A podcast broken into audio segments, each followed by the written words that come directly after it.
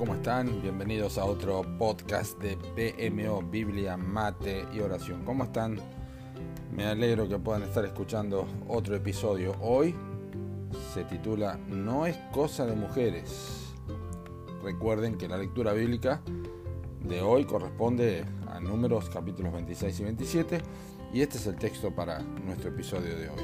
Números 27, versículos 6 y 7 dice, y Jehová respondió a Moisés diciendo, Bien dicen las hijas de Zelofead, les darás la posesión de una heredad entre los hermanos de su padre y traspasarás la heredad de su padre a ellas. Hermosa historia la de estas señoritas o señoras, no lo sabemos, pero nuestro Dios es el Dios de las cosas imposibles, quien obra más allá de nuestra comprensión y de nuestro razonamiento. La Biblia contiene muchas historias y promesas que corroboran lo que acabo de decir.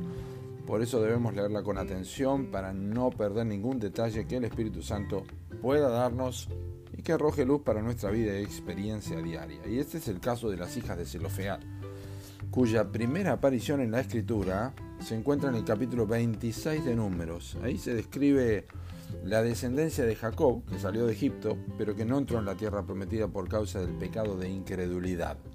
Zelofead era uno de ellos.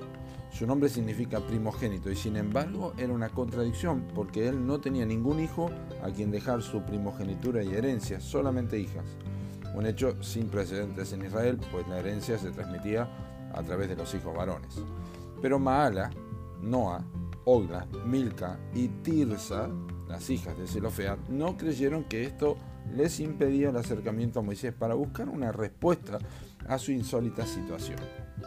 Con plena confianza trajeron su cuestionamiento al lugar adecuado y dijeron, ¿por qué será quitado el nombre de nuestro padre de entre su familia por no haber tenido hijos? Danos heredad entre los hermanos de nuestro padre. Y Moisés llevó su causa delante de Jehová, dice números 27.4. De esta petición surgió la ley que Dios indicó a Moisés que debía promulgar y que ocupa los versículos de cabecera de hoy.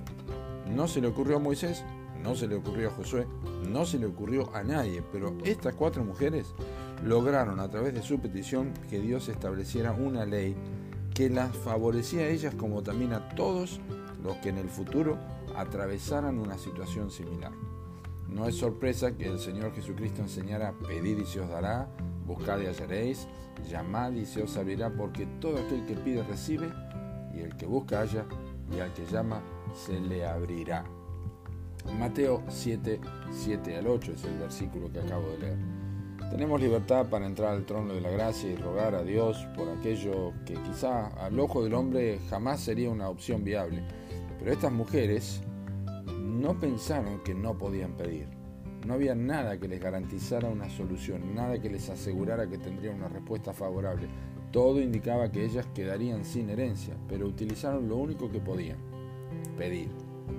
Esta valentía y confianza movió el brazo de Dios no solamente a favor de ellas, sino también a favor de todos los que atravesaran una situación similar. Qué hermoso ejemplo de fe es este.